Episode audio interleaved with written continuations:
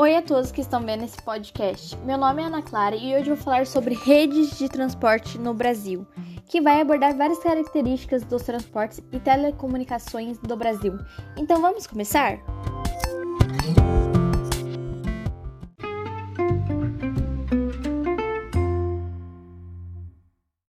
Vamos começar explicando a diferença entre via de transporte, meio de transporte e sistema de transporte.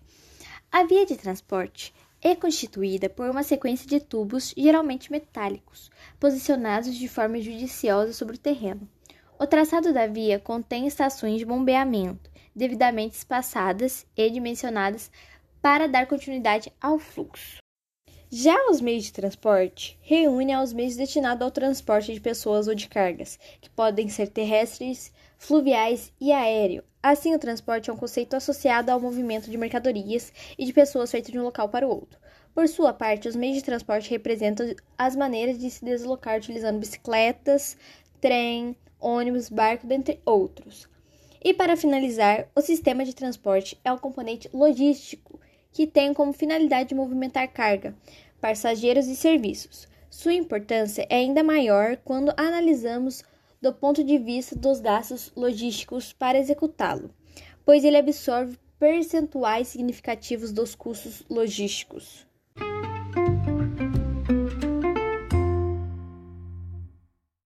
Agora, vamos falar quando teve início o sistema de transporte no Brasil. O sistema de transporte no Brasil teve início no século XIX, com a construção de algumas ferrovias, e mais tarde com a expansão da malha rodoviária.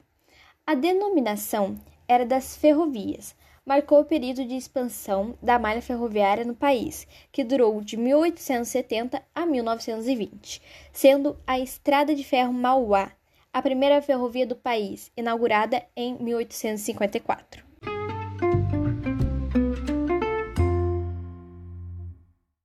Agora, por que o sistema ferroviário foi posto de lado? O país se afastou dos trilhos nos anos de 1950, com um plano de crescimento rápido do presidente Juscelino Kubitschek, que priorizou rodovias. A construção de ferrovias era lenta para fazer o Brasil crescer em 50 anos e 5, como ele queria.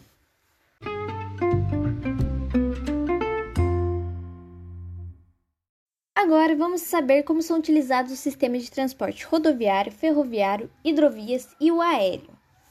O rodoviário também é uma forma de transporte terrestre, sendo responsável pelo transporte de pessoas e mercadorias em carros, caminhões ou ônibus, que se deslocam em ruas, rodovias ou estradas.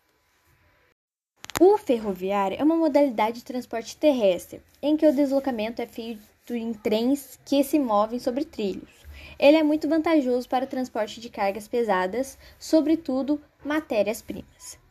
A hidrovia é um meio de transporte utilizado sobre as águas de grandes rios e lagos. Sua principal função é realizar o transporte de pessoas e principalmente de mercadorias. Por último, o aéreo. O aéreo é um meio de transporte mais rápido do planeta, sendo mais comum em aviões e helicópteros, mas também pode ser feito em balões é muito eficaz para o transporte de passageiros, porém, em razão dos elevados custos e espaços reduzidos, não é adequado para o transporte de cargas pesadas.